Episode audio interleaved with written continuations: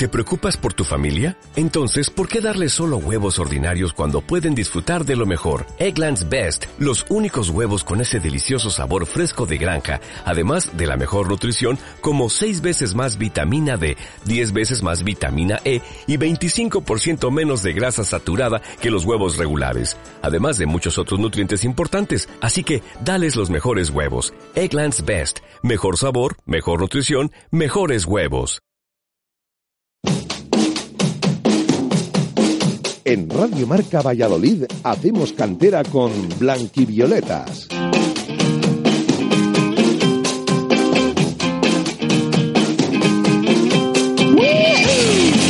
Muy buenas tardes, sean bienvenidos una semana más a la edición de Hacemos Cantera de los miércoles, a ese espacio que tiene Radio Marca Valladolid para el fútbol base de la ciudad.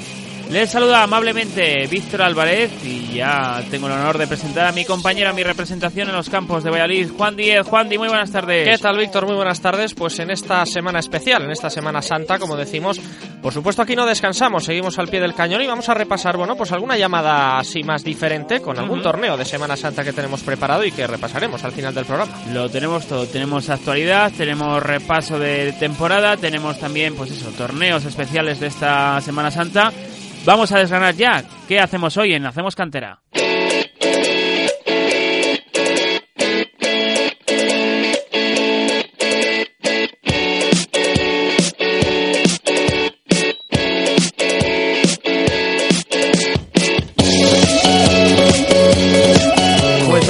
Edición especial, como decimos. Y lo primero, actualidad, actualidad de la que nos gusta. Y es que vamos a hablar con Carla de Andrés, jugadora del Club Deportivo Parque Sol, que ha recibido la llamada de la selección española sub-17. Charlaremos con ella de cómo se ha dado la temporada y de esta llamada tan especial para ella.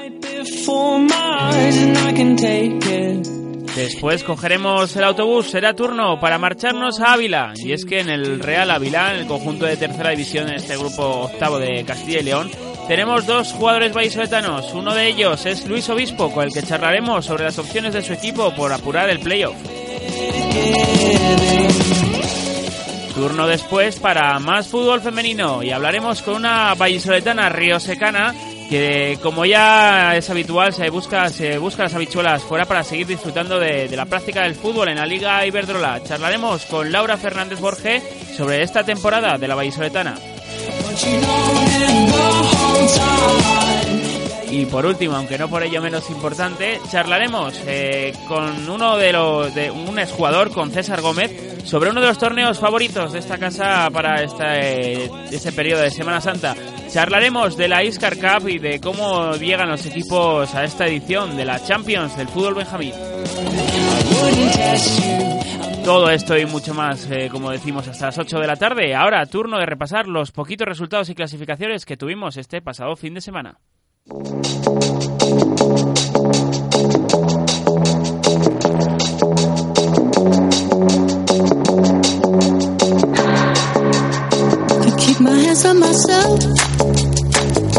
Pues arrancamos nuestro repaso con la derrota del Parquesol femenino en la segunda división frente al Rayo Vallecano B por dos goles a uno en un inicio loco en el que Ali Carranza marcó al minuto de juego y a los ocho minutos las naranjas ya perdían. Con este resultado, el Club Deportivo Parquesol se sitúa segundo en la con 55 puntos, un punto por encima del Atlético de Madrid B. En la segunda división B no pudo hacer nada el Real Valladolid promesas ante el líder, el Fuenlabrada, que ganó por 2 a 0 en su casa.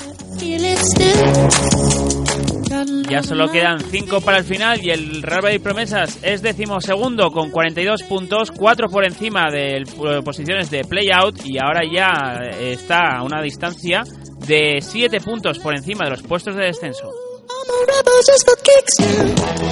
En la tercera división derrota también en este caso del Atlético Tordesillas en casa de la Arandina por 3 goles a 1. Noveno es el Torde, Ecuador de la tabla con 47 puntos. En la regional aficionado ganó el Villa de Simancas por 0 a 1 en casa de Lonzonilla, hizo lo propio la Universidad de Valladolid en casa por 2 a 1 al Toralense, mientras que la Cistérnica empató a 2 como local frente al Ejido, el Navarres no pasó del 2 a 2 contra el Ergar y el Betis tampoco superó el 0 a 0 en Ciudad Rodrigo. El único que perdió fue el Mojados por 1 a 0 en el campo del Benavente. Quinto, Villa de Simancas, 53 puntos. Un poquito más abajo, en la octava posición, encontramos a la Universidad de Valladolid con 46. Un décimo es el Betis con 38, un punto menos y una posición menos. Duodécimo la Cisterna con 37. Por debajo, Mojados, decimotercero con 35. Y ya por último, en Navarres, en la penúltima posición con 18 puntos. Puntuación que le devuelve de nuevo a la categoría provincial. Y terminamos en Liga Nacional contando el partido que tenía aplazado la Unión Deportiva Sur en el campo del Puente Castro, que se saldó con triunfo por un gol a dos gracias a un doblete de César al inicio de partido. Con este resultado aplazado, la Unión Deportiva Sur se sitúa en la séptima posición con 40 puntos. Un poquito más arriba está el Parque Sol en la cuarta con 46 y Valladolid B, Real Valladolid B segundo con 61 puntos. Estos han sido los resultados y clasificaciones de, este pasado fin de semana, también de resultados aplazados. Y ahora ya es turno de protagonistas, turno de actualidad. Como decimos, vamos a charlar con Carla de Andrés, jugadora del Club Deportivo Parquesol, que ha sido convocada con España.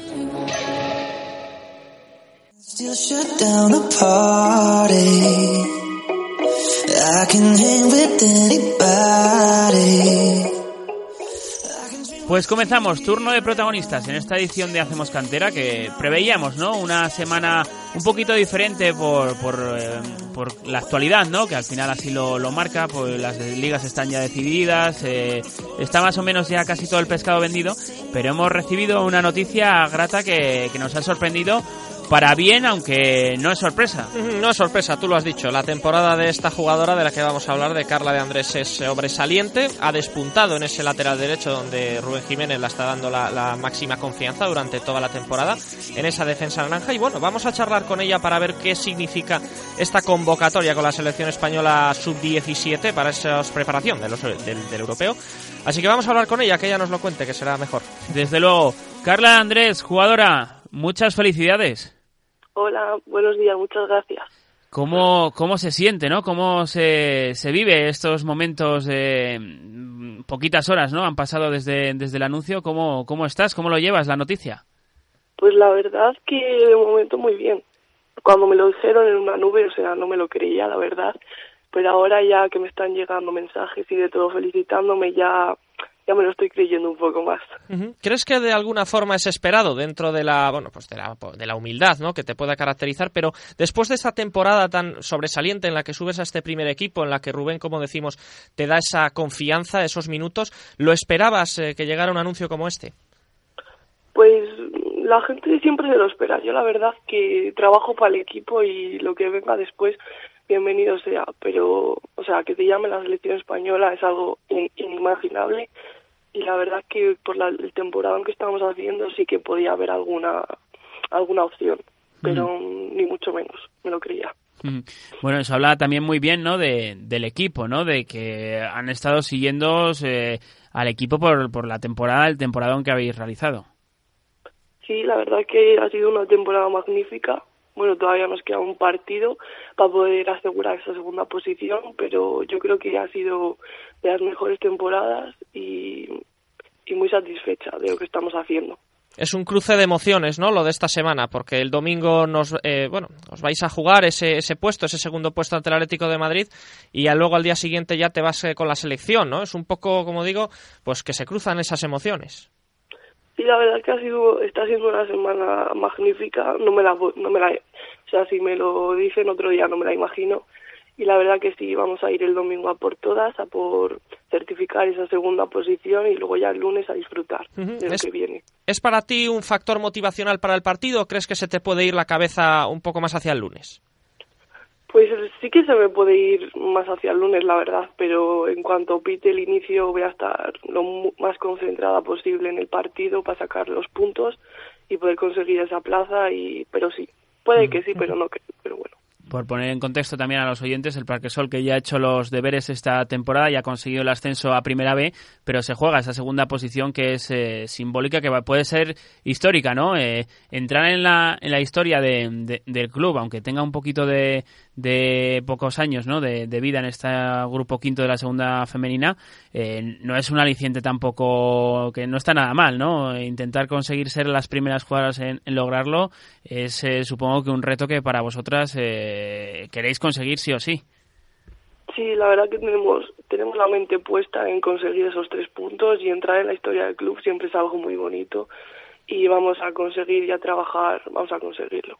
Es una pena este fin de semana no haber conseguido ya ese, ese objetivo con la derrota ante el Rayo Vallecano B, que habría convertido el último encuentro en una completa fiesta. Puede serlo, aunque es verdad que si no se consigue ese empate, con puntuar le valdría al Parque Sol, eh, sí se asciende, pero no con ese buen sabor de boca que dejaría ser segundo, posición en la que lleva el conjunto naranja prácticamente toda la segunda vuelta.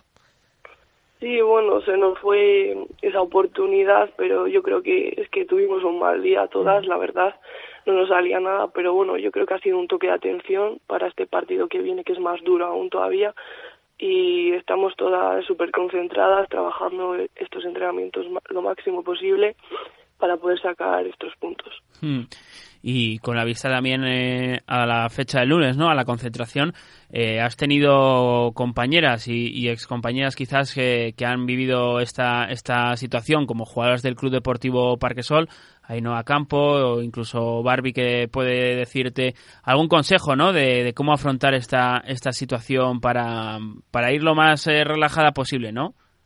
Sí, sí que estaba hablando también con gente, con Iria, por ejemplo, ayer entrenando, sí que me estuvo comentando que disfrutara, porque no sé, estas oportunidades puede que se viva solo una vez y hay que disfrutarlas. Pero bueno, yo voy con la cabeza tranquila, voy con la mente tranquila, voy a hacer las cosas lo mejor que pueda, pero sobre todo a disfrutar, como me dijeron. Hmm.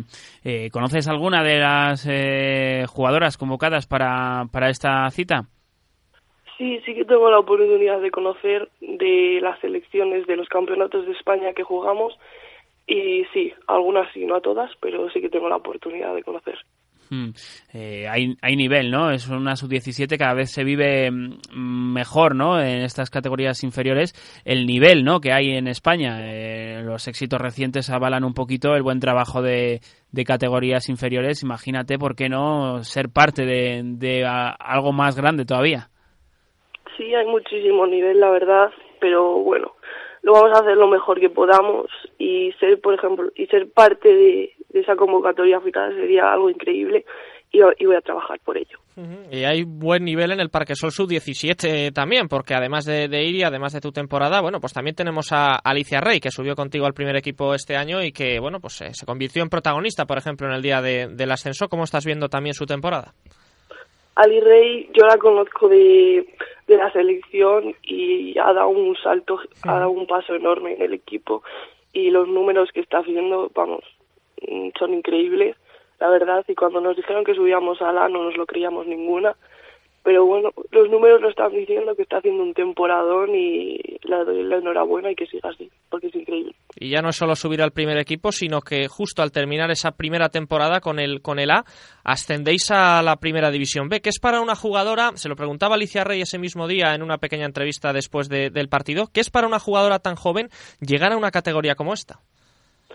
Pues la verdad es que no se, no se nos hizo duro el, el llegar a un equipo, a, la por ejemplo, pero yo creo que con ayuda de todas nos hemos ido integrando súper bien y el conseguir justo este año subir a primera vez ha sido algo inigualable y que yo creo que no nos lo no nos lo llegábamos a creer todavía. Pero con ayuda de todas ha sido un año inmejorable la verdad. ¿Crees que aún así, después de conseguir este ascenso matemático hace tres semanas, hace sí, hace tres jornadas, ha habido como una pequeña relajación? Pues mm, relajación sí, puede puede que sí, pero no tanto como se puede llegar a ver. Yo creo que ha sido más que hemos tenido unos días de entrenamiento muy malos y lo, lo que entrena se refleja en el campo, como se suele decir, y eso es lo que nos pasó en Rayo. Que no tuvimos un buen día todas y y nos pasó factura. Aún así, como decimos, eh, valdría un punto este domingo contra el Atlético de Madrid eh, B para ser esa, para ser segundos. Y bueno, si hace unas temporadas se podría pensar como un milagro sacarle algo al Atlético de Madrid B, lo cierto es que las cosas se han igualado. A las, pruebas, me remito, los tres últimos resultados del Parque Sol con el Atlético, dos empates y una victoria. Así que, desde luego, es un duelo de tú a tú este, este domingo. Sí, va a ser un duelo muy duro, la verdad, y muy bonito, pero bueno, en la ida ya tuvimos, es, pudimos haberlas ganado, la verdad, porque hicimos unos minutos finales increíbles. Pero bueno, no nos pudimos llevar la victoria, fue un puntito, pero este partido vamos a salir a por todas, es el último de la liga, dependemos de nosotras mismas y vamos a hacer lo mejor que podamos. Vamos a sacar los tres puntos como sea y vamos a jugar con cabeza y vamos a hacerlo todo como sabemos. Hmm.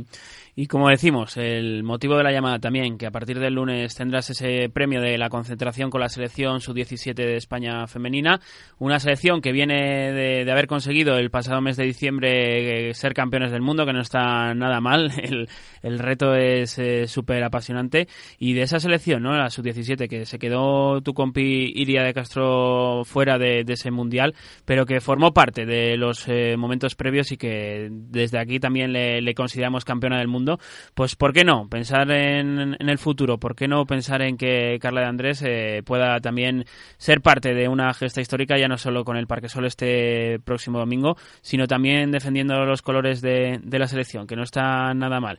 ¿Qué, se puede sentir ¿no? al, escuchar el himno de, y defender a tu país? Eh, ¿Te lo imaginas por algún momento? Pues no, la verdad es que no me lo imagino todavía, o sea, todavía estoy en una nube de, de la preselección que hayan hecho, pero el oír el himno eh, cuando estemos ya en el campo yo creo que va a ser un sueño hecho realidad y un orgullo enorme defender la camiseta de tu país y, y vamos a trabajar para ello y para conseguirlo pues aquí estaremos pendientes de, de que ocurra ese momento y oye, te, citamos para que si, si así lo, lo consigues, pues que nos cuentes qué, qué tal suenan esas, esas melodías en tu, en tu cabeza y a ver si ese sueño pues se puede hacer realidad. Jugadora Carla de Andrés, lo dicho, muchísima suerte para este domingo y que vaya todo genial en la concentración. Muchas gracias. Pues ahí teníamos una de las llamadas que nos gusta, ¿no? De compartir un poco la, alegría de una jugadora de, que hemos seguido durante toda la temporada también nos enorgullece un poco porque hemos visto pues eh, el crecimiento que has comentado antes, Juan, y durante la entrevista que, ha tenido Carla de Andrés. Eh, en ese lateral, como, como decíamos, eh, muy importante para las aspiraciones de este Parque Sol, muy importante para la defensa del resultado, junto a, bueno, pues por supuesto, con la compañía de, de Maca, de Noé, de, Iria, de la propia Iria en, la otra banda, que bueno, pues desde luego han sido imprescindibles para que el Parque Sol esté como está y en lo individual pues vamos a ver qué, qué tal Carla en este primer entrenamiento, este primer entrenamiento. Así que, bueno, pues muchísima suerte para ella y para este domingo también, por supuesto. Nosotros vamos a cambiar de tercio, cogemos el autobús y nos marchamos a Ávila.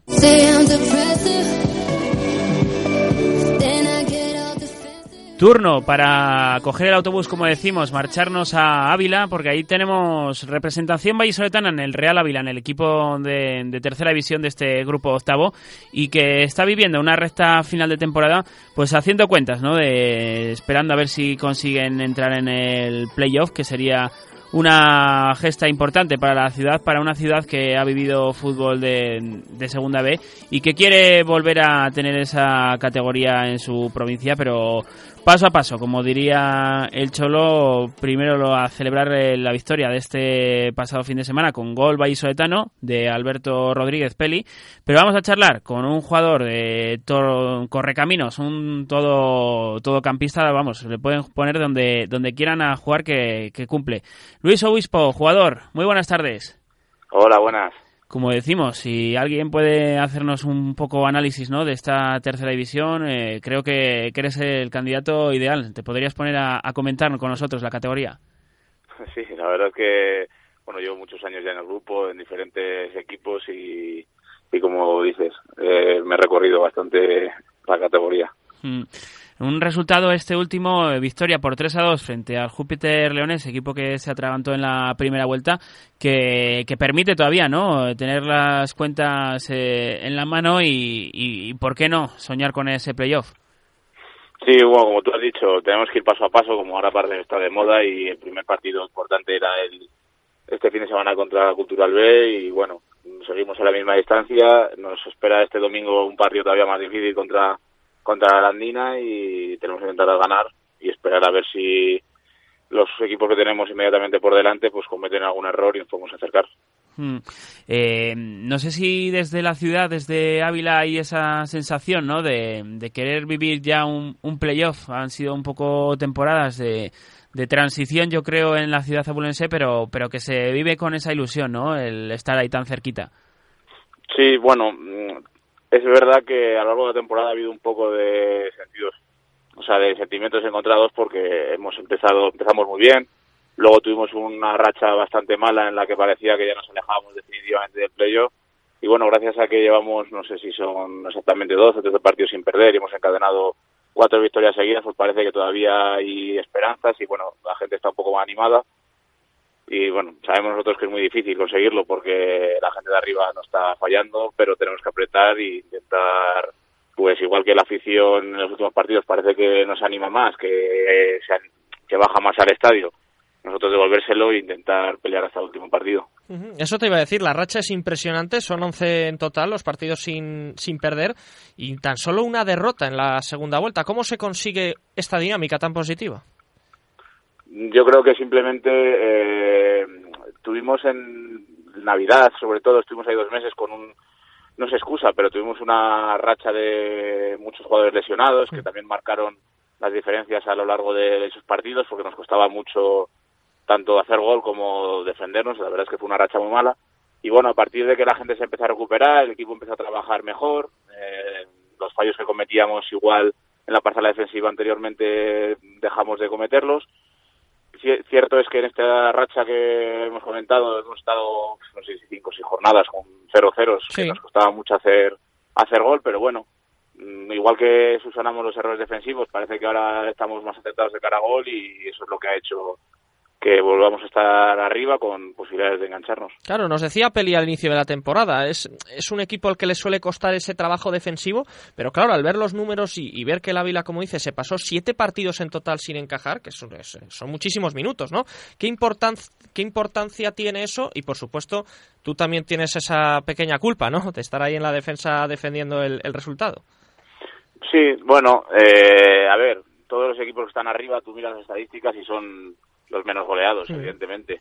Nosotros teníamos que dar ese paso para intentar estar entre los cuatro primeros, porque, como he dicho antes, eh, hasta esta racha estábamos encajando bastante y era lo fundamental. Eh, sabemos que las ocasiones las, las tenemos porque tenemos gente buena arriba y que los goles tarde o temprano a llegar. Y lo importante era mantener la portería a cero, que tanto la defensa como en este caso el portero han estado espléndidos y ha sido posible gracias a eso.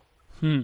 Y también el acierto goleador de, pues de gente como, como Peli, ¿no? Que se está destapando como segundo máximo artillero vuestro. Eh, sí que es verdad que, que en facetas de, mm, defensivas y sí que le hemos conocido aquí en, en categorías inferiores del Real también del buen trato de balón, pero esa llegada a área, ¿no? Ese box to box eh, ha explotado este año, ¿no? En el Real Ávila. Este año el, el míster le ha dado más libertad dentro de que su posición es más bien, como ha dicho, defensiva. Pero bueno, sí que le da más libertad a la hora de incorporarse al ataque y sí que está demostrando que tiene llegada, que tiene, que tiene gol y bueno, mm, tuvimos también una mala racha en cuanto a los penaltis, que no sé fallamos 5 o 6 y ahora es el encargado él, lleva dos seguidos eh, que ha tirado y ha metido, así que ojalá siga así con la flechita para arriba en estos últimos partidos. Hmm porque las cuentas son eh, complicadas, ¿no? Hay mucho candidato que se ha quedado atrás, pero esta temporada, que quizás es la que menos opciones tiene, eh, hay una última plaza que está en juego, ¿no? Entre vosotros, Astorga y, Numancia B. Ahí va a estar eh, el último trozo por decidir, ¿no? Porque por lo demás está bastante claro en el grupo octavo este año que no va a haber sorpresas de última hora. Sí, a ver, nosotros somos conscientes que quedan cinco partidos y aún haciendo los 15 puntos es posible que no consiguiéramos entrar en playoff. Tenemos un enfrentamiento directo contra la Astorga, que también tiene que enfrentarse contra la Arandina y eso nos podría favorecer, pero bueno, el Numancia B a priori tiene un calendario más asequible, aunque bueno, luego todo equipo te puede sorprender, como se ha visto. Y lo que tú dices, las tres posiciones de arriba parece están claras, mm, se jugarán el liderato entre ellos tres. Yo si me tuviera que mojar diría que yo creo que va a ganar a Liga Zamora, pero bueno, en lo que nos mm. compete a nosotros, eh, como he dicho antes, este domingo un partido muy importante contra la Andina que se está jugando todo, intentar hacer los tres puntos y, a ver si mirar de reojo, bueno, mirar de reojo no, porque juegan antes que nosotros, a ver, esperar un tropiezo de mm. Numancia Bella Astorga y es lo que nos queda. Se va a convertir en una completa final ese partido contra la Astorga del día 5 de mayo, porque si esto sigue tan apretado, si incluso habéis conseguido recortar posiciones, ya puede ser una muerte súbita. Esperemos que sea una auténtica final, eso será que no hemos fallado hasta ese día. Y bueno, al final es lo bonito del fútbol. Nosotros dentro de nuestro nivel, eh, lo que nos gusta es ese tipo de partidos para llegar al playoff, jugar el playoff Así que ojalá podamos llegar a ese partido, como dices, con opciones y que sea una auténtica final. Mm, porque nos sumamos un poco al barco de, los vallisoletanos en esta tercera división, porque por desgracia el Tor de esta temporada no ha tenido esa segunda vuelta espectacular como la tuvo la temporada pasada. Ahora mismo está en el Ecuador de la tabla con, con 47 puntos, novena posición, pero aún así la temporada es buena para ellos, ¿no? Desde la lejanía no sé si se ve al Torde como ya uno de los asentados en la categoría y, con opciones siempre a, más, ¿no? Algo que quizás hace tres, cuatro temporadas eh, era más difícil de pensar. Sí, yo, bueno, la temporada pasada, eh, la verdad es que el Todesías hizo una segunda vuelta espectacular, que yo creo que se merecía haber entrado en playoff, pero bueno, por una serie de circunstancias no lo consiguió. Y este año, a ver si que, pues, parece que se ha quedado un poco descolgado, pero bueno, yo creo que la temporada es muy buena, llevan trabajando unos cuantos años bastante bien. Yo estuve en el Tordesillas hace bastantes temporadas y el objetivo a priori y lo que se podía ver desde fuera era totalmente distinto. Peleábamos por salvarnos y ahora yo creo que eso está pasado y que mm. intentan, que tarde o temprano, yo creo que si siguen trabajando y haciendo las cosas como lo están haciendo, mm, ¿por qué no van a llegar a jugar los playoffs? Mm. Y esa selección, ¿no? También de, jugadores de Valladolid, porque sí que hay, ¿no? Mucho potencial en Valladolid, aunque muchas veces, eh, como en tu caso, busquéis las bichuelas también, también fuera. Sí, en, todos los equipos prácticamente de, arriba tenemos algún jugador vallisoletano y ya incluso, bueno, categorías más altas y fuera de este grupo. Mm, bueno, es una pena que igual en Valladolid no haya habido en los últimos años un equipo mmm, puntero, por así decirlo. A ver si el Tordesillas, como hemos hablado, eh, sigue trabajando y, luchando por las, por las posiciones de arriba, que seguro que a muchos jugadores que igual están en equipos fuera de Valladolid les atrae y, gustaría volver a jugar en casa. Y bueno es lo que es lo que es lo que hay hasta el momento vaya. Mm, sí un proyecto puntero pues como los de Zamora Arandina Segoviana Astorga no con, potencial económico que por desgracia no tiene el Torde que, que, pudiera permitir no en Valladolid otra representación más en segunda B a, a, excepción del Promesas no que lo contamos un poquito al margen. Sí sí claro. Yo te digo que es es complicado que suceda eso pero bueno es el ejemplo claro también es el Tordesillas que siendo un equipo humilde y con un presupuesto mucho más bajo que lo que has comentado, Zamora, Arandina, Segoviana, haciendo las cosas bien se puede, se puede luchar por estar arriba. Hmm. Y, decías, Zamora como quizás el favorito de, del grupo, eh, muchos eh, ex equipos ¿no? tuyos, eh. ¿podrías enumerarlos todos ahora mismo de este grupo octavo? pues que estén ahora en este grupo, he jugado en el Torde y en la Arandina, sí. Porque luego estuve en Unionistas que ascendió, la Cultural que ascendió, Villaralbo que descendió y otro tuve un año en el Normas en Leonardo de Soria que no sé si sigue compitiendo, desapareció, no tengo ni idea. Un poquito, pues, eh, experiencias muy muy distintas, ¿no? Y, acostumbrado a, también al, al riesgo del playoff, ¿no? A controlar los nervios en, de, toda una temporada en, unos partidos finales que eso no, no todos los jugadores, ¿no? Lo, son capaces de, soportarlo. Sí, por suerte yo prácticamente desde que salí juveniles he jugado playoffs todas las temporadas y lo veo como algo casi normal. Así que este año, si por lo que sea no lo consigo, pues me va, me va a caer con esa sensación bastante dulce, pero bueno. Y lo que tú dices, son los partidos que, que al final, quieras o no, lo que he dicho antes, a nuestro nivel es lo más alto casi que podemos optar y los nervios a flor de piel, es complicado, es complicado jugar ese tipo de partidos porque hay mucha hay mucho juego, la verdad, y hay mucha tensión, pero bueno, al final es lo bonito del fútbol y lo que todo el mundo trabaja por, durante la temporada para conseguirlo. Pues que no se rompa la racha, ¿eh? que siga la racha de, de playoff y para el próximo año, bueno, imagino que si se consigue, oye, pues ese playoff y sobre todo ese ascenso a, Segunda B, pues continuarías en el Real Ávila, imagino, pero si no, eh, pues eh, ¿te estás pensando escalar ese, esa categoría y volver a la Segunda División B? Bueno, yo eso, eso ya son hacer hipótesis que no, no ni he pensado, vaya, yo quiero terminar la temporada lo mejor posible, porque bueno, también ha sido una temporada difícil para mí en cuanto a las lesiones, que he estado bastante tiempo de baja por lesiones musculares. Y una vez que llegue el verano, bueno, pues ya se verá. Subir a jugar en segunda vez, si no es porque asciende tu equipo, es muy difícil. La verdad es que es muy difícil que coja un equipo y te fiche. Yo estuve un año en segunda vez en la Arandina y no la pude disfrutar por lesiones también. Y así que nada, es lo que te digo, terminar lo mejor posible esta temporada, centrarnos en intentar conseguir el objetivo y luego ya en verano ya se verá. Mm. Bueno, además hay una cita en verano eh, en la selección UEFA de regiones, ¿no? Eh, que puede ser interesante. Sí que has estado en las en las cábalas en los últimos años y por qué no pensar en, en un premio, ¿no? Un aliciente extra, sobre todo eh, en este gran momento de forma de, del Real Ávila.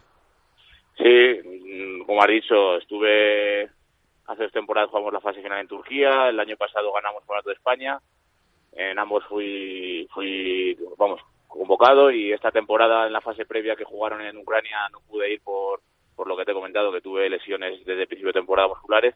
Y ahora que estoy bien espero que el seleccionador vuelva a contar conmigo y poder ir porque la verdad es que es una pasada jugar ese tipo de torneos. Y por qué no quitarnos la espina de Turquía que, veíamos favoritos y al final no conseguimos la, victoria. Desde luego. Y como decimos, que con esta dinámica que tiene el Real Ávila, yo creo que de conseguir entrar en playoff, con esa racha tan positiva que tendríais que, lograr, seríais candidato a tener en cuenta en la fase final, porque al final son dinámicas eh, y situaciones, y si llegáis, como digo, en esa flechita para arriba que has comentado también antes, tendréis mucho ganado. Luis Obispo, jugador, muchísimas gracias por atendernos y como decimos, os deseamos a ti, a Alberto, a los vallisoletanos en definitiva, que vayan bien las cosas en este grupo octavo de tercera división y por qué no soñar con ese playoff. Muchas gracias a vosotros. Un pues abrazo. Pues ahí teníamos las palabras de Luis Obispo, jugador vallisoletano, que nos ha relatado su trayectoria, que no tiene miedo a buscarse las habichuelas fuera de, de Valladolid y de conseguir ¿no? Eh, ser parte de proyectos tan importantes pues como los que ha comentado de, ascensos de Arandina, de Cultural y de, ¿por qué no?, eh, otra vez el Real Ávila y que haya más representantes eh, castellano-leoneses en, la, en, en, segunda, en segunda B, tanto en el grupo primero, que iba a decir solo el grupo primero, pero no, porque tenemos también al Mirandés en el grupo segundo. Sí, y bueno, con la pena de que el Tordesillas no puede estar metido como el año pasado en esa pelea, la segunda vuelta, bueno, pues no está siendo nada, nada parecida a la de la temporada pasada, pero bueno, tenemos aquí a jugadores vallisoletanos, como dices, en equipos como este Real Ávila, al que, ya mm. hemos al que ya hemos llamado más de una vez, así que ojalá le podamos llamarle otra vez contando ese playoff a, Segunda División B. Desde luego. Nosotros aquí en Hacemos Cantera vamos a hacer un pequeño parón, pero enseguida regresamos con más eh, fútbol base.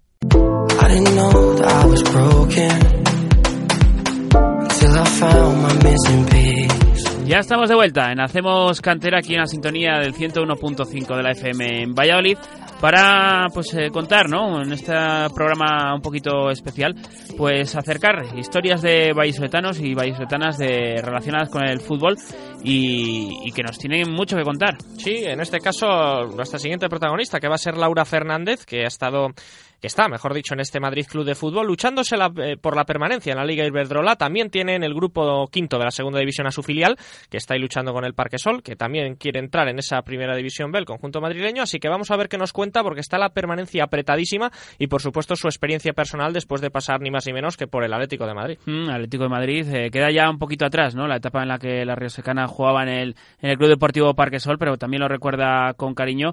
Pero como decimos, esto de la Liga Iberdrola ya son un poco palabras mayores y y esa lucha que hay es eh, inmensa. Laura Fernández, Vallisoletana, muy buenas tardes. Hola, buenas tardes, ¿qué tal chicos? Bien, estamos repasando un poquito pues esta liga, esta lucha, ¿no? la, por el descenso de la Liga Iberdrola que, que está emocionante para, para desde fuera, pero imagino que desde dentro estaréis sufriendo semana a semana. Bueno, pues sí, como decís, está todo súper apretado en la parte baja de la clasificación. Nosotros ahora mismo estamos en descenso las penúltimas, pero sí que es verdad que estamos a uno, dos, tres puntos, que hay ahí un margen, pues eso, estamos todos los equipos muy apretados y nada, pues intentar estos tres partidos que quedan de liga sacar los máximos puntos posibles y, salir de esa zona. Hmm. Desde el Málaga, que es el colista, ¿no? Hasta el Logroño duodécimo, eh, tres puntitos nada más, un partido. Luego sí que habrá que estar pendientes, ¿no? De golaverajes eh, particulares de grupo, pero, pero lo que dices, puede pasar de todo y aquí pronóstico incierto. Pues sí, es eso, que puede pasar de todo, que nos jugamos la vida en cada partido, porque ahora ya sí que hay que sumar sí o sí. Eh, esta misma tarde Ahora nos enfrentamos al, Fútbol Club Barcelona, que es un rival difícil, pero que nosotras vamos a, darlo todo para, intentar sumar puntos. Un Barcelona que si pierde prácticamente irá adiós a la liga, en vista de que quedan ya tres partidos. Y después, además, eh, Levante y Athletic, equipos de la parte alta de la tabla, va a ser muy, muy complicado este calendario. Sí, la verdad que somos el equipo que peor calendario, entre comillas, tenemos, porque los demás equipos sí que se enfrentan con rivales más directos, rivales que están más bajos en la clasificación, y a nosotros los tres últimos partidos nos han tocado con rivales fuertes, sí. Hmm. Eh, pero este Madrid Club de Fútbol Femenino que, que sigue no compitiendo de, de, tú a tú con otros equipos con entidades profesionales no como es Málaga por ejemplo Sevilla que también está ahí un poquito inmerso en, la pelea al final eh, se está haciendo hueco no en, la Liga Iberdrola nada más y nada menos Sí, poco a poco, pues eso, eh, cada vez, cada año las condiciones van mejorando y se trae a los, los equipos también van mejorando en cuanto a calidad de jugadoras. Y eso, al final el objetivo es, es, mantenerse en la categoría, que vemos como cada año evoluciona a pasos agigantados y va creciendo un montón el, el mundo del fútbol femenino. Una evolución que has vivido en primera persona desde, desde el Río Seco, ¿no? Desde jugar en, en tierra sí. con, con, los eh, compañeros de, del pueblo, de la localidad, sí. hasta sí. Parquesol, ese crecimiento también de, del Club Naranja. Y, y, cómo ves un poquito todo este repaso de, de, años ¿no? del de fútbol femenino?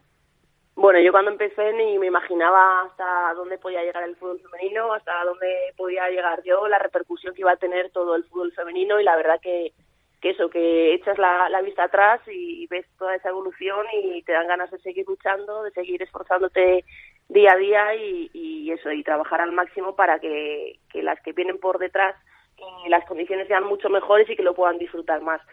Luego el, el crecimiento que ha tenido el, el Parque Sol también es, es muy muy bueno. Eh, yo me acuerdo hace cinco años, yo creo que estuve que estuve allí, que tampoco nos imaginábamos que iba a ser tanta la evolución. Y ahora mismo, mira, eh, ya han sellado matemáticamente su su, su ascenso a primera vez y, y, de hecho este fin de semana estuve uh -huh. estuve en Vallecas que jugaron allí contra el Rayo y estuve viendo a mis antiguas compañeras y, y hablando con ellas y la verdad es que me alegro muchísimo por ellas de, de todo lo que han crecido y hasta dónde hasta dónde están llegando. Sí, eso te iba a decir, que, que se, se, te pudo ver allí en, en, ese campo, en el campo del, del Rayo Vallecano B. No tuviste sí. mucha suerte por el partido que viste del conjunto naranja, pero bueno, imagino que, que te gustó, ¿no? Ver a, ese, a tu antiguo equipo, sobre todo después de ver algunas entrevistas de hace muchos años, como dices, en el que el equipo luchaba sí. por esa salvación. Decís, bueno, estamos aquí luchando por, por la permanencia y cómo han cambiado las cosas.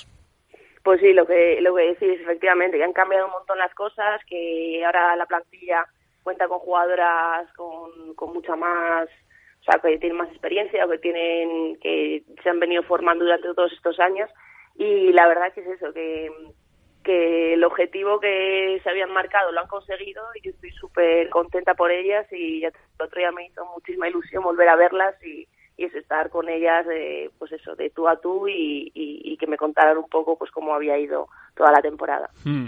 En este Madrid Club Fútbol Femenino en el que te encuentras que eh, no estás eh, sola, ¿no? Como representación ex naranja, eh, sí. está también Ainhoa Campo, la adoptamos ya casi como vallisoletana también y que sí. viviendo también, ¿no? Un poquito desde la distancia, pues eh, este crecimiento y, y, lo bien que os va a vosotras también, ¿no? Asentadas en la Liga Iberdrola, que, que no está tampoco nada mal. Sí, sí, aquí el día a día, o sea, estoy con ella, además en el piso estamos juntas y la verdad que es eso, que pues seguimos luchando cada día, intentando llegar a lo más alto y por supuesto nos alegramos de, de todos los triunfos del Parque Sol, de nuestro mm. antiguo club. Mm. Y, y, viendo un poquito también, ¿no? Eh, ahora este cambio de objetivo en lo personal, ¿no? De tuyo, de Laura Fernández, de la permanencia, ¿no? A otras eh, temporadas eh, con ese Atleti y con el que formabas parte de, de, títulos y campeonatos. Sí, al final son objetivos completamente diferentes. Eh, cada uno, pues eso, tiene, se marca ese objetivo y ahora mismo el nuestro es la permanencia, es luchar por ello hasta el último momento y, es intentar dar el máximo en cada partido que queda. ¿Cómo está siendo la temporada de lo personal? Porque es verdad que en esta segunda vuelta te está costando más ser titular y eso que la temporada empezaste siéndolo con una racha de cuatro partidos en el once, entre ellos el partido especial contra el Atlético de Madrid. ¿Te esperabas quizá un poco más protagonismo en el equipo este, este curso? Eh, bueno, la verdad es que la segunda vuelta sí que ha sido un poquito, o sea, no he tenido tanta participación como, como bien decís, pero bueno, mi, mi día a día sí que ha sido un poco complejo porque entre entre semana por las mañanas bueno estoy estudiando fisioterapia que termino este año entonces por las mañanas tenía prácticas luego clases por las tardes y era un poco locura eso porque luego llegaba de, de las clases y me tenía que ir directa a entrenar y sí que he estado un poquito más pues eso más hasta arriba con todo pero bueno yo he seguido entrenando día a día al final han sido decisiones del entrenador y, y nada pues yo a seguir trabajando cada día para volver a, entrar en ese once bueno, esperemos que este Madrid no acabe en esa Primera División B, pero aún así, ¿cómo ves esta creación de la Liga Intermedia, de esta Primera B? Pues me parece que es, otro gran paso que se está dando en el fútbol femenino. Al final lo que quieren es eso, que, se profesionalice todavía mucho más, que haya esa cantera o esa primera B que se pueda tirar de, eso y que no haya tantos fichajes internacionales, ¿no? Que aquí en España también hay muy buenas jugadoras y me parece que es un, paso muy grande y que, se va a notar, se va a notar en cuanto a la competición, a, nivel de rivalidad de, equipos y a más competitividad, que al final eso es lo que nos, nos hace crecer. Mm, eh, sobre todo, y en esta pelea, ¿no? A, a cinco hay que echar cuentas y si tuvieras que descartar a, a dos rivales, eh, ¿cuál crees que podrían ser los que caerían al pozo? Esperemos que nosotras no y el Málaga sí que, a ver, también eh, el hecho de empezar el primer año en la categoría es muy difícil. O sea, es mm. difícil porque al final el ritmo de competición sí que cambia mucho de segunda a primera. Entonces yo creo que el Málaga va a, va a pasar un poquito, lo va a pasar un poquito mal. Sí, y el Logroño esperemos que, que también, para, para, que nosotras subamos, claro. Sí, el Logroño fue un poco la sorpresa porque jugó contra el Tacón el playoff.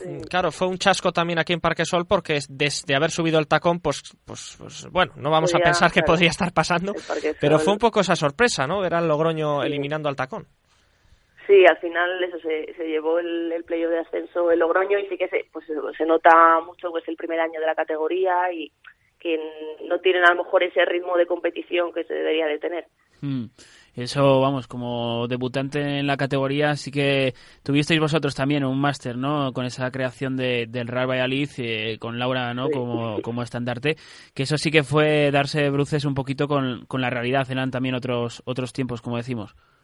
Sí, era otro tiempo diferente y sí que es verdad que, que al final se notaba mucho. Equipos como el Barcelona, el Bilbao, el Rayo, que llevan un montón de años en la categoría, nosotras por novatas al final pagamos pagamos eso, a lo mejor por por no haber estado lo suficientemente preparadas o por no conocer bien la categoría, pues al final sí que sí que fue un poco un poco difícil mantenerse y estar ahí, sí, estar ahí en primera. Mm. Y ahora desde, desde la lejanía, viendo un poquito el proyecto de, del Parque Sol, eh, retomar a lo mejor la iniciativa del Real eh, no sé si una fusión o que tenga un poquito también de protagonismo en el fútbol femenino, sería positivo, ¿no? Ahora que está todo el mundo, todos los clubes eh, apostando fuerte por, por el fútbol femenino. Sí, sería perfecto. Yo creo que el, el Valladolid junto con el Real Madrid y creo que otro más de primera son los únicos, equipos, o sea, únicas eh, eh, entidades deportivas que no tienen sección eh, sección femenina.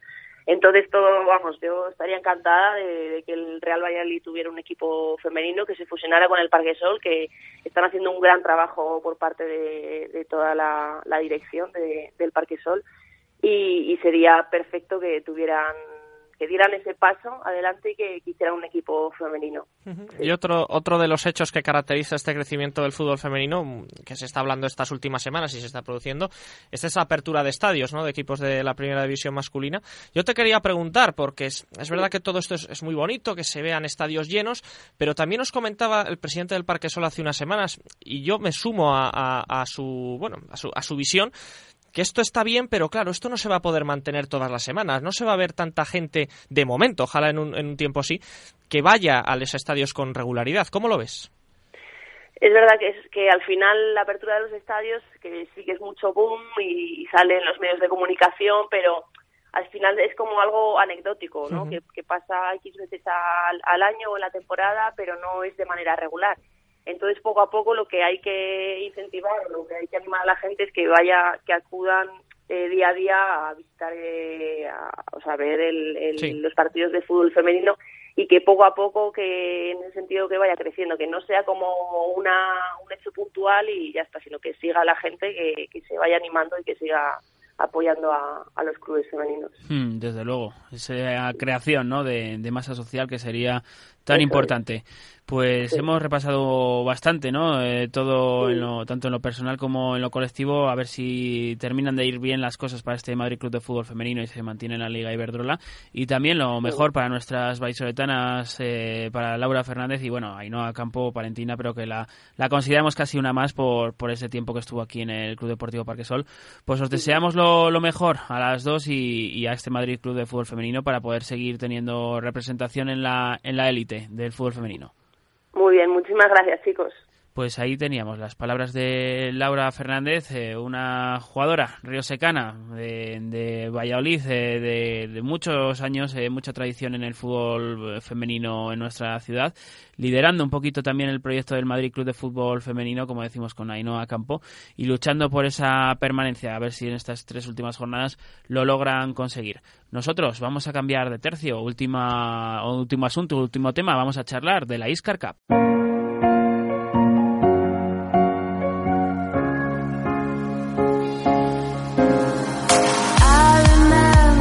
Pues último turno para hablar de torneos, ¿no? De, los más eh, representativos y el que más nos gusta también, de la Champions del fútbol Benjamín, como se le bautizó temporadas atrás, de esa Iscar Cup que comienza mañana y que nos encanta pues tratar aquí en, eh, en, en y sobre todo en Radio Marca Valladolid también, para hablar un poquito de las expectativas de, este torneo que cada, temporada va más. Para analizarlo, para hablar con, con, con una voz autorizada, vamos a charlar ya con con César Gómez, el exfutbolista pues, de esta edición, de esta eh, Iscar Cup 2019 que se, se realizará, como ya saben, en Tordesillas. César, muy buenas tardes. Buenas tardes. ¿Cómo van los preparativos? ¿Está todo ya en orden, listo para, para rodar el balón? Bueno, ya estamos con los últimos detalles ya, pero bueno, gran parte está ya todo preparado y este tipo de eventos siempre es como yo digo que es parecido a, a las bodas no que parece que te falta algo siempre que no no no no va a llegar pero al final luego todo va saliendo. Bueno pues, al final eh, París Saint Germain PSV Oporto el Capilán Palo de Finlandia Guataque de Japón Dallas eh, hay muchos equipos cada vez esto va más no eh, la Iscar Cup se, se internacionaliza un poquito más. Sí además eh, este año con, con, el tema de, de los equipos chinos y, japoneses, bueno, creo que, hemos ido un, un, poquito más allá y va a ser va a ser un toque importante porque quizá a la gente eh, se le escapa este tema de, de, de, estos equipos y lo que son las plataformas digitales, pero te, te doy un detalle que ayer nos comentaban el equipo chino jugó un amistoso contra el Atlético Madrid ayer en, en Madrid y aparte de, que ganó 1-0, y los del Atlético Madrid no, no, comentaron que compiten muy bien los, los, chicos, eh, a través de plataformas eh, digitales eh, tuvieron una audiencia de, de cerca de 8 millones de, personas. Entonces, claro, estos son temas que, que está cambiando todo a una velocidad eh, rápida, pero que, que, que creo que, que la gente todavía no somos conscientes y más los que somos ya de, de cierta edad de, de, la importancia que tienen este tipo de eventos para, para este tipo de países. Hmm, del alcance, ¿no? Que supone también eso de, acercar eh, Valladolid, de acercar la localidad de Iscar, de este memorial eh, Pedro Sánchez Merlo, a, todo el mundo, porque sí que presumíamos eh, temporadas atrás de, que los, las mejores canteras de, España estaban en este torneo, Real Madrid, Barcelona, Atlético, Valencia, etcétera, toda la representación de, la Liga de Fútbol Profesional, pero con esto es un paso a más que, que puede pues eh, generar eso, ¿no? Un alcance internacional. Sí, ¿sabes lo que pasa? Que es que ya tienes peticiones de, de, de todos los sitios de, del mundo, ¿no? Ha habido equipos, hemos tenido peticiones este año tanto de, de equipos sudamericanos, eh, incluso hasta de un equipo albanés. Es decir, o sea, vas teniendo de, y te tienes que abrir. Entre otras cosas porque eh, tienes que tener en cuenta que casi todos los países un poco emergentes en el tema del fútbol que están tienen gente española trabajando, ¿no? Entonces, eh, van mejorando. O sea, eh, tú juegas contra un equipo hoy, juegas dentro de tres años que, que, tienen entrenadores españoles y los chavales se nota mejoría, se nota que tienen una metodología de trabajo y, y bueno, creo que, que, que para todos y más eh, para los chavales que empiezan a competir desde niños con, con otro tipo de, de de, de, de, gente de fútbol pues es interesante porque luego la convivencia también es algo importante a estas edades. Hmm. y, y sobre todo también no el, el, lo que se genera con la, con la fase previa no que, que permite a, chicos y que quizás no estén acostumbrados a este tipo de torneos poder disfrutar de, de citas no tan importantes como, como esta Iscar Cup. Sí, claro. Yo creo que el tema de la, de la fase previa, además, eh, la vamos a, a potenciar. Estamos todavía en, viendo si, si, si vamos a hacer incluso mm, alguna fase previa más, hacer a lo mejor dos o tres, porque mm, sí es verdad, como tú dices, que, que hay equipos que, que no tienen eh, acceso a jugar con este tipo de torneos. Y bueno, yo creo que todos los críos merecen también tener la, la posibilidad de, de, de, por lo menos una vez, quién sabe si luego van a ser más o, quién va a ser en un futuro futbolista, pero disfrutar de un torneo de, de, esta magnitud. ¿Cómo están las expectativas con respecto a, la afluencia de público? Es verdad que, bueno, un pequeño hándicap puede ser el tiempo, que, que, no dan muy buen tiempo para estos días, pero bueno, se intentará en, en Tordesillas superar cifras con respecto a otros años. Sí, nosotros eh, de todas maneras estamos un poco desbordados por lo que lo que ha supuesto el traslado a Tordesillas, la implicación de la gente, o sea, eh, las declaraciones del, del alcalde diciendo un poco que, que la ciudad está volcada. Yo ayer estuve pasando, comiendo y cenando y la verdad es que o sea, todo el mundo está como, como loco con el torneo, entonces mmm, aparte de la gente que va a venir de fuera, que, que, que con esos se cuentan familiares eh, de los críos, eh, la gente de aquí creo que, que, va a responder de una manera por lo menos notable. Como tú dices, es verdad, también va a depender un poco del, del tiempo, pero bueno. Eh, muchas veces el tema de los torneos de críos mm, nos pasa a todos, ¿no? Tú estás viendo la televisión y no juega un equipo que, que, sea el tuyo. Imagínate, desde Valladolid y juega el, no sé qué decirte, el Betis contra eh, cualquier otro equipo que no sea Madrid o Barcelona que generan esa, eh, digamos, esa hora Betis a la vez, pues en Valladolid tú lo ves y, no te quedas a verlo. Pero ves un torneo de niños y ya te da igual qué equipo sea, ¿no? Ya parece que te, que te llama el verlo. Y para los que... Sí. Sí, sí, no, digo que entonces, bueno, por eso que creemos que, que es un, un evento en el que va a asistir el público. Y bueno, para los que no puedan asistir, eh, ¿cómo va a ser esa cobertura en televisión? Hemos conocido que Marca TV también se va a sumar a, esa, a esa cobertura, ¿no?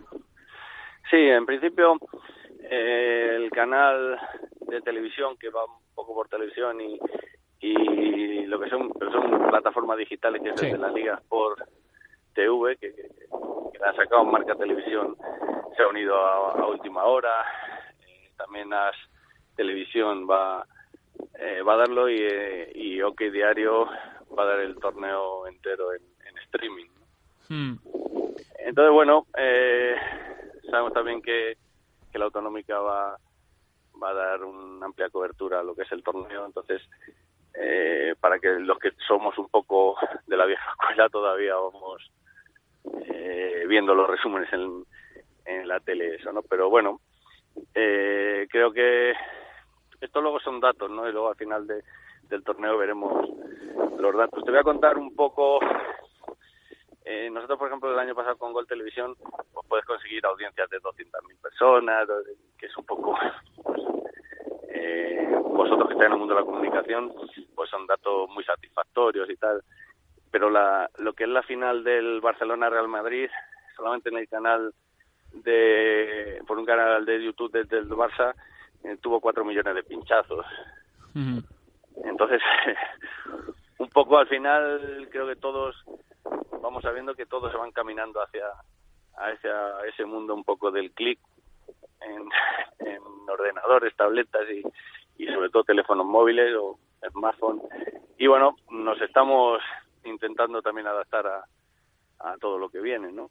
Hmm, al, streaming, ¿no? Al mundo de digital y desde cualquier dispositivo, ¿no? El poder seguir esta este torneo y, Tú, si eres japonés y quieres ver el torneo, por mucha televisión que lo quiera dar no lo puedes ver. Al final, eh, pero los japoneses que, que no vengan, o te digo como ayer los chinos contra Atlético Madrid, lo van a ver por, por televisión y al final un poco te tienes que abrir al, al mundo si quieres crecer. Hmm, desde luego.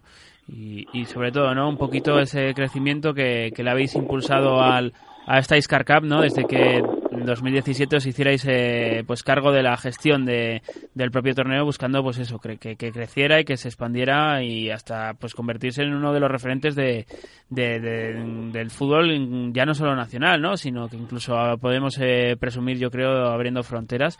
Y esta edición de 2019 aparte de, estos detalles que hemos comentado qué más puede tener de, especial también nos gusta también recalcar un poquito los valores no de, de los chicos. No sé si hay también algo por buen comportamiento, eh, algún tipo de tarjetas azules o cosas que, que, sí que hemos visto otra, en otras ocasiones?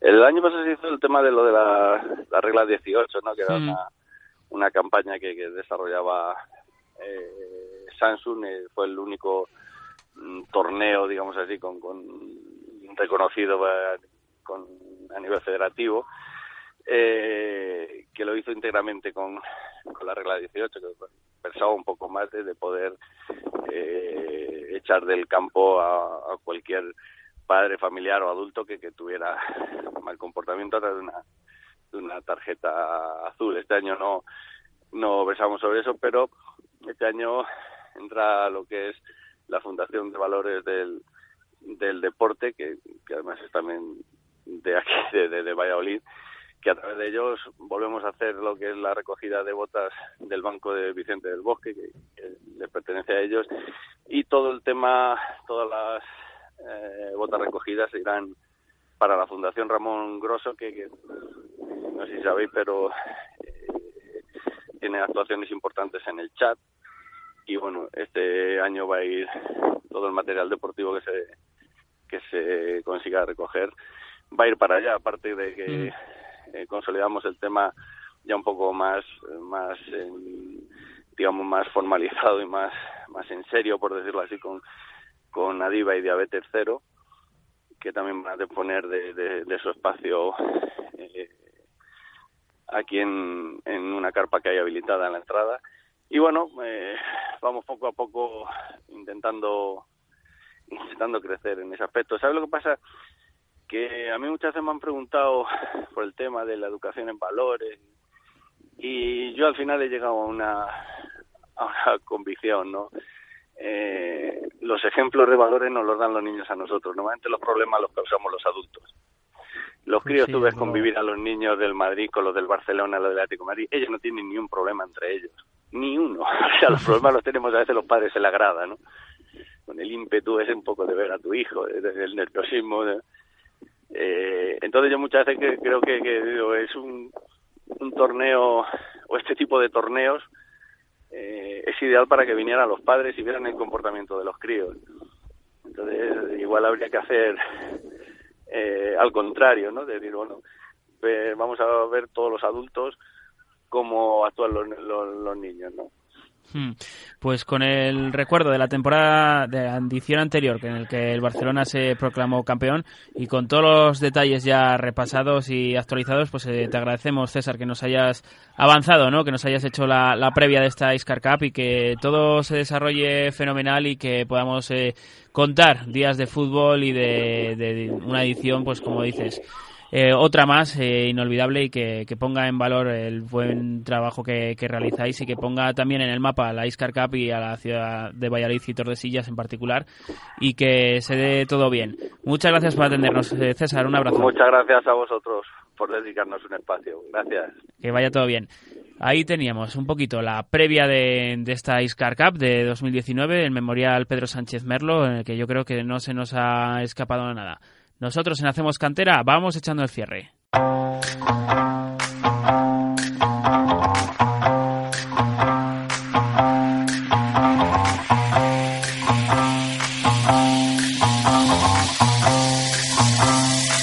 Echamos el telón a una nueva edición de Hacemos Cantera en la que hemos mezclado actualidad, eh, torneos de Semana Santa y un poquito de repaso también. Hemos comenzado con lo más importante, con la actualidad, con la llamada de la selección española a Carla Andrés, jugadora de, del Club Deportivo Parquesol que se entrenará a partir del próximo lunes con la selección española sub-17. Después nos hemos marchado a Ávila, hemos cogido el autobús para charlar con uno de los nuestros, un vallisoletano que juega en el Real Ávila. Hemos charlado con Luis Obispo, jugador del equipo abulense, para ver cuáles son las cuentas que hacen falta al equipo para que consiga poder entrar en playoff. Después hemos charlado también con Laura Fernández Borges, jugadora vallisoletana del Madrid Club de Fútbol Femenino. Su equipo se encuentra peleando por la permanencia en la Liga Iberdrola.